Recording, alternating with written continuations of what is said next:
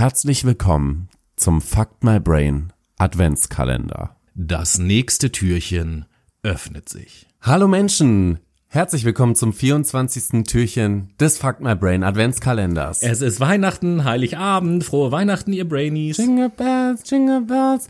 Und was haben wir als Geschenk dabei? Edmund Emil Kemper der Dritte ist ein US-amerikanischer Serienmörder. Der 2,6 Meter große und über 113 Kilogramm schwere Camper wuchs mit zwei Schwestern in einer zerrütteten Familie auf, wurde dann zu den Großeltern gebracht, die er im Alter von 15 Jahren erschoss. Es folgte ein Aufenthalt in einer Besserungsanstalt. Ab 1972 tötete Kemper erneut. Seine Opfer waren meist Anhalterinnen, die er erdrosselte. Postmortem verging er sich an den Leichen und zerstückelte sie anschließend. Nach mehreren derartigen Taten gipfelte Campers Mordserie dann Kar Samstag 1973 in der Tötung seiner Mutter Clarnell und deren Freundin Sally Hallett. Nach dieser Tat stellte sich Kemper der Polizei. Kemper wurde wegen achtfachen Mordes zu lebenslanger Haft verurteilt und befindet sich nun im Gefängnis von Vacaville. Hier wurde Kemper zu einem der beliebtesten Forschungssubjekte der forensischen Psychiatrie und Kriminologie, das von sogenannten Profilern immer wieder zur Analyse herangezogen wurde. Neben Verfügbarkeit hinreichender Intelligenz und Gesprächsbereitschaft konnte für die Erforschung Kempers vor allem geltend gemacht werden, dass durch die frühe Tötung der Großeltern die Pathogenese lückenloser dokumentiert vorlag, als dies sonst üblich ist. Ed Kempers Mutter Clarnell und sein Vater Edmund Jr. II. schienen bis zu ihrer Trennung ständig gestritten zu haben. Den beginnenden exzessiven Alkoholkonsum der Mutter und die daraus resultierenden Alkoholprobleme lasteten diesen dem Sohn an, der zudem in seiner Erscheinung zusehends dem unliebsamen Gatten zu gleichen begann. Als zehnjähriger Junge wurde Kemper dann aus dem Wohnbereich ausquartiert und bekam ein Zimmer im Keller neben dem Heizungsraum zugewiesen. Als Begründung führte die Mutter an, Kempers Erscheinungsbild sei den Schwestern nicht länger zumutbar gewesen. Auch hätten sich die Schwestern von ihrem Bruder sexuell belästigt gefühlt. Kemper selbst gab an, dass mit dem Umzug in den Keller seine Gewaltfantasien an Intensität und Komplexität zunahmen. So soll er Fantasien von sexuellen Experimenten an der Mutter und den zwei Schwestern mit tödlichem Ausgang gehabt haben. Ein sich daneben stark ausprägendes Gerechtigkeitsbedürfnis kanalisierte sich dann in einer Vorliebe zur polizeilichen Ober Obrigkeit. Das mit Messer und Hammer bewaffnete Beobachten der schlafenden Mutter nährte diese Fantasien. Schon während seiner Grundschulzeit war Ed Kemper größer als seine Mitschüler, weswegen er häufig gehänselt bzw. ausgegrenzt wurde und auch fantasierte, diese umzubringen. Zugleich fürchtete er sich ständig davor, von den anderen Kindern trotz seiner Größe verprügelt zu werden. Obwohl er als Tagträumer galt und wegen der sozialen Ausgrenzung durch die Mitschüler sowie durch die Kaltherzigkeit seiner Mutter ungern zur Schule ging, bezeichnete er sich selbst als einen unauffälligen und wegen seiner guten schulischen Leistung hochintelligenten Jungen. Als Zehnjähriger begann Kemper zu zündeln und Tiere zu quälen. Anfangs nur Insekten, tötete dann aber die Familienkatze, die er lebendig vergrub, um sie dann tot wieder auszugraben und enthaupten zu können. Den Kopf stellte Kemper in seinem Kinderzimmer zur Schau. Seine Mutter, zunächst ungewiss über das Verschwinden der Katze, ersetzte diese durch eine neue. Doch als Kemper mit 13 Jahren die zweite Katze mit seiner Machete zerstückelte, die Gebeine in einem Schrank versteckte und seine Mutter diese später fand, somit auch das Verschwinden der ersten Katze ergründete, bezeichnete sie ihren Sohn darauf als einen Psychopathen. Schon als Zwölfjähriger ließ sich Kemper dann von seiner Schwester Suzanne in einem sogenannten Gaskammerspiel an einen Stuhl fesseln, um das Ersticken zu mimen. Auch begann er nun, die Puppen seiner Schwester zu köpfen. Nach der Scheidung von Kempers Eltern sollte der Sohn beim Vater leben. Besonders in den Phasen der Anbahnung einer neuen Partnerschaft und der Trennung befand sich Kemper nun bei den am Rand der Sierra Nevada auf einer Farm wohnenden Eltern seines Vaters. Kemper empfand seine Großmutter als schikanös, liebte aber das Schießen mit seinem Großvater. Als die Großmutter Maud ihren Enkel nach dem exzessiven Töten von kleineren Waldtieren und Vögeln mit dem Entzug des Gewehres und Hausarrest bestrafte, trat Kemper an die über ihrer Korrespondenz gebeugte Großmutter, schoss ihr von hinten in den Kopf und stach danach noch mehrere Male mit einem Messer auf sie ein. Als Motiv gab er später an, er habe lediglich wissen wollen, wie es sei, seine Großmutter zu erschießen. Der heimkehrende Großvater wurde dann ebenfalls erschossen, um ihn den Anblick seiner toten Frau zu ersparen. Edmund Kemper wurde nun in die Hochsicherheitsbesserungsanstalt Atascadero State Hospital für geisteskranke Straftäter eingewiesen, wo man ihm eine passiv-aggressive Persönlichkeit diagnostizierte. Hier lernte er mit den Jahren 28 psychologische Tests samt richtiger Antworten auswendig. Auf Betreiben seiner Mutter wurde er 1969 vorzeitig entlassen und musste noch ein Jahr in einer Vollzugsanstalt für Jugendliche verbringen. 1970 gelangte er gegen den Widerstand der Staatsanwaltschaft auf freien Fuß. Die Mutter, die zwischenzeitlich eine Anstellung als Sekretärin an der neu gegründeten University of California in Santa Cruz gefunden hatte, drängte ihren Sohn, zu ihr zu ziehen. Doch trotz dieses Wunsches und obwohl Clarnell Kemper bei Vorgesetzten wie Studenten äußerst beliebt war und als warmherzige, stets hilfsbereite und für die Probleme anderer empfängliche Person galt, schienen die Auseinandersetzungen mit dem Sohn ab der Entlassung in unverminderter Heftigkeit fortgeführt worden zu sein. Kemper zog in eine eigene Wohnung und schaffte sich nach eigenen Angaben nun vermehrte pornografische wie kriminalistische Literatur an. Diverse Anstellungen, und eine Bewerbung bei der Highway Patrol verliefen erfolglos. Letztere wegen seiner Körpergröße. 1971 wurde Kemper dann beim State Highway Department angestellt. Der Besuch einschlägiger Gaststätten ermöglichte dem bei der Highway Patrol Verschmähten dennoch einige Bekanntschaften zu Polizisten aufzubauen. Auch stattete Kemper sein Pkw wie ein ziviles Einsatzfahrzeug aus, installierte unter anderem ein Funkgerät schaffte sich Handschellen an und besaß eine Ausbildungsmarke, die er von seinem neuen Freunden geschenkt bekommen hatte. Mit dem richtigen Arrangement dieser Accessoires zielte Kemper dann, ähnlich wie Ted Bundy, darauf, den Anschein amtlicher Autorität zu erwecken. Im Februar 1971 erlitt Kemper einen Motorradunfall und hatte nach einer außergerichtlichen Einigung, die ihm 15.000 Dollar einbrachten, vorerst keine finanziellen Sorgen mehr. Schon in der Psychiatrie hatte Kemper Pläne für die Ermordung von Menschen und das Verstecken ihrer Leichen nahezu professionell erarbeitet. So hatte er schon dort erwogen, Leichen zu zerstückeln, um die Identifikation zu erschweren und die einzelnen Körperteile in verschiedenen Bundesstaaten zu entsorgen.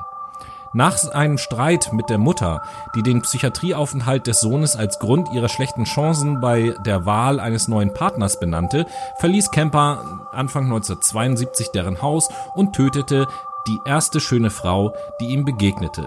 Das Opfer konnte nie identifiziert werden, da die Leiche nie entdeckt wurde. Am 7. Mai 1972 ermordete Kemper dann die zwei Anhalterinnen Marianne Pask und Anita Lucchesa. Nach einigen Angaben wählte Camper sie aus, weil er meinte, sie der Hippie-Bewegung zurechnen zu können und sich daher eine späte Vermisstenanzeige erhoffte. Er bedrohte beide mit einer Waffe, fesselte dann die eine, während er die andere in den Kofferraum sperrte.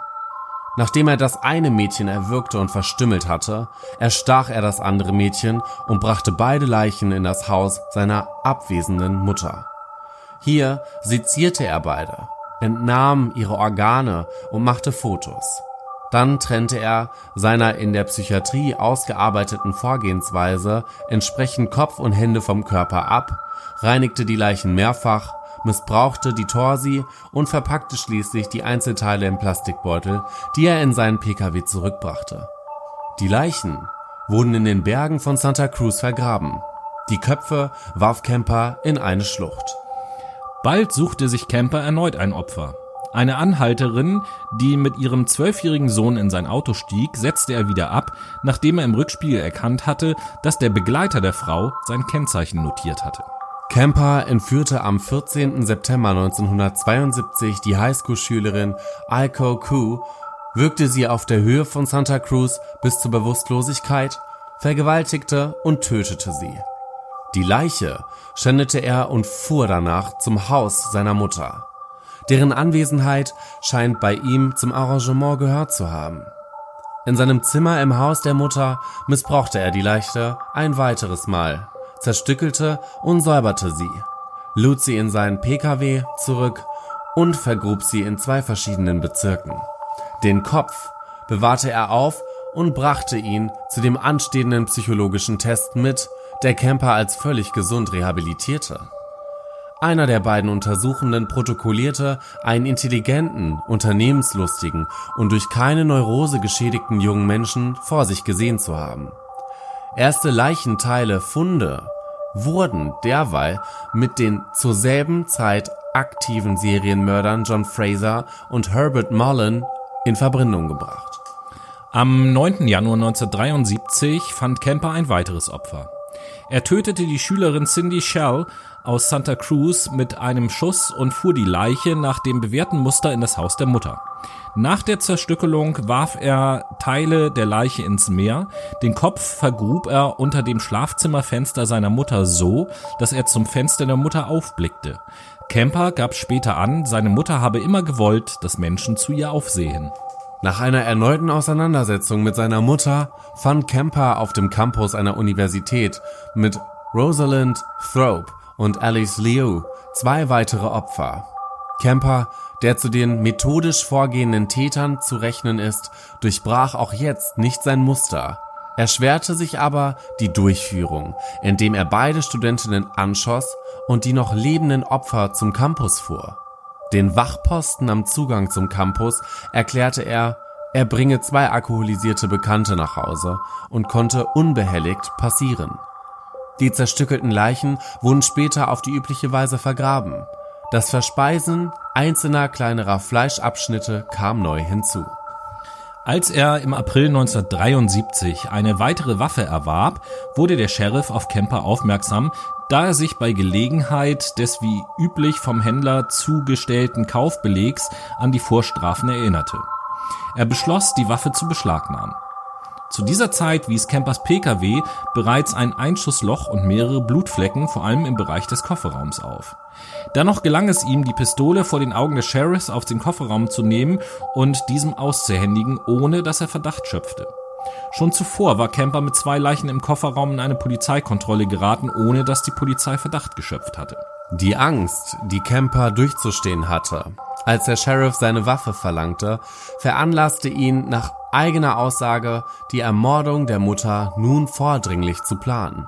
Am Karfreitag 1973 suchte Camper seine Mutter auf, unterhielt sich ein wenig mit ihr, wartete, bis sie zu Bett ging und schlich um 5 Uhr morgens mit einem Taschenmesser und einem Hammer in ihr Schlafzimmer, um die schon als Kind erlebte Fantasie zu verwirklichen. Er erschlug die Mutter mit dem Hammer, öffnete mit dem Messer ihren Hals. Als er die Kehle durchschnitte, trennte er den Kopf ab und entfernte den Kehlkopf. Sein Versuch, diesen durch die Spüle in die Kanalisation zu leiten, misslang jedoch. Später gab er zu dieser Vorgehensweise an, dies erschien mir angemessen, nachdem sie mich so viele Jahre angemeckert, angeschrien und angebrüllt hatte. Nach dem Mord traf er sich mit Freunden in einem Wirtshaus, in dem auch seine Bekannten von der Highway Patrol tranken. Am nächsten Tag bat er dann die beste Freundin seiner Mutter, Sally Harrod, ihm bei den Vorbereitungen zu einem Überraschungsbesuch mehrerer anderer Freundinnen der Mutter zu helfen. Camper brach Sally Hallett das Genick, kaum bis sie die Hausschwelle erreichte. Sie galt ihm als die Frau, mit der die Mutter immer wieder einvernehmlich erniedrigend über den Sohn geredet hatte. Am Ostersonntag begab er sich mit seiner Pistole und den Kreditkarten der Opfer auf eine ziellose Fahrt. Die Bewaffnung deutete darauf hin, dass er vor Antritt der Fahrt nicht den Plan gefasst hatte, sich zu stellen. Um drei Uhr morgens ging jedoch Campers Anruf bei der Santa Cruz Police Division ein. Camper gab an, er rufe aus einer Telefonzelle in Pueblo an, gab sich als Täter mehrerer Morde zu erkennen und bat um seine Verhaftung. Die Polizisten, darunter viele Bekannte aus dem besagten Wirtshaus, glaubten zunächst an einen Scherz. sodass Kemper nicht veröffentlichte Einzelheiten über die Taten nennen musste, um ernst genommen zu werden. Er wartete in der Telefonzelle auf die Polizisten und ließ sich verhaften. Die Aufklärung der Morde gelang rasch. Vor allem durch die Mithilfe Campers, dem anscheinend die Rolle des Tatexperten gefiel. Vor Prozessbeginn misslangen ihm zwei Selbstmordversuche. Auf die Frage nach einer angemessenen Strafe für seine Vergehen gab er während der Verhandlung Tod durch Folter an. Kemper wurde wegen achtfachen Mordes verurteilt und verbüßt in der California State Medical Facility von Vacaville eine lebenslange Haftstrafe. Im Gefängnis entwickelte er sich über die Zeit zu einem mit vielen Privilegien bedachten Musterhäftling. Er gab den FBI-Agenten Robert Ressler und John Douglas unter anderem mehrfache ausschlussreiche Interviews, bei denen er einen aufgeschlossenen Eindruck machte. Er berichtete nach deren Angaben sehr nüchtern über seine Taten, hatte keine Legitimationsbedürfnisse. Die Untersuchungen bescheinigten ihm einen IQ von 145. Seine Weiterbildung im Gefängnis hatte ihn zu einem Laienpsychiater werden lassen, dem diagnostische Fachtermini zur Alltagssprache geworden waren